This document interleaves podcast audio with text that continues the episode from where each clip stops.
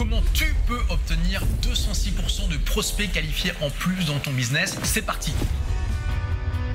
pour ça, tu as besoin de deux ingrédients fondamentaux. Un, tu dois avoir ton site web au centre de ton écosystème, ton blog. Et deux, sur ce site, tu dois mettre, tu mettre quoi? Tu mettre la Lightbox. Tu sais, la Lightbox, c'est ce euh, formulaire absolument horripilant qui apparaît alors que tu viens d'arriver sur un site, tu es en train de lire un article tranquille. Et là, bam Tu te prends ce formulaire dans la tronche et franchement, tu qu'une envie, c'est de le fermer immédiatement. Ça t'horripile? Bah, t'inquiète pas, t'es pas le seul. Et je te fais une confession, ça m'horripile moi aussi. Mais c'est super important en business de ne pas confondre ce que tu n'aimes pas avec ce qui fonctionne. D'accord? Ça n'a rien à voir. Il y a des choses que tu n'aimes pas, il y a des choses qui fonctionnent. Parfois, ben, ce qui fonctionne, c'est ce que tu n'aimes pas. La Livebox, c'est un excellent, excellent exemple. La Livebox, aussi horripilante soit-elle, elle cartonne. Elle va représenter plus de la moitié des inscriptions sur ton site web parce qu'il n'y a rien de tel pour attirer l'attention des gens. Donc si tu te dis ah non mais la Livebox c'est pas pour moi parce que j'aime pas et j'ai pas envie d'infliger ça à mes visiteurs, littéralement tu divises la taille de ton business par deux parce que si tu as deux fois moins de prospects qualifié, tu auras un business qui sera deux fois plus petit. C'est aussi simple que ça. Il est possible que tu entendes ça et que malgré tout, tu ne le fasses pas. Et tu sais, ça fait des années que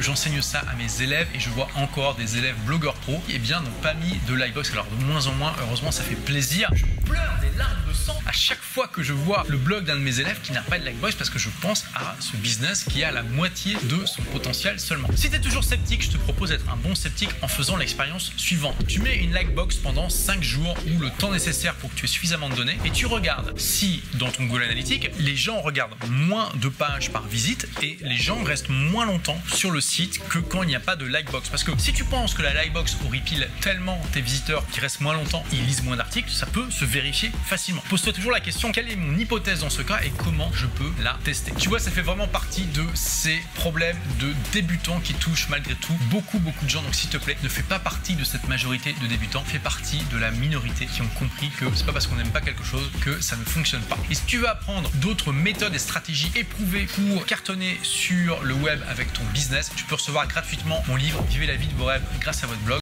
Merci d'avoir écouté ce podcast. Si vous l'avez aimé, est-ce que je peux vous demander une petite faveur?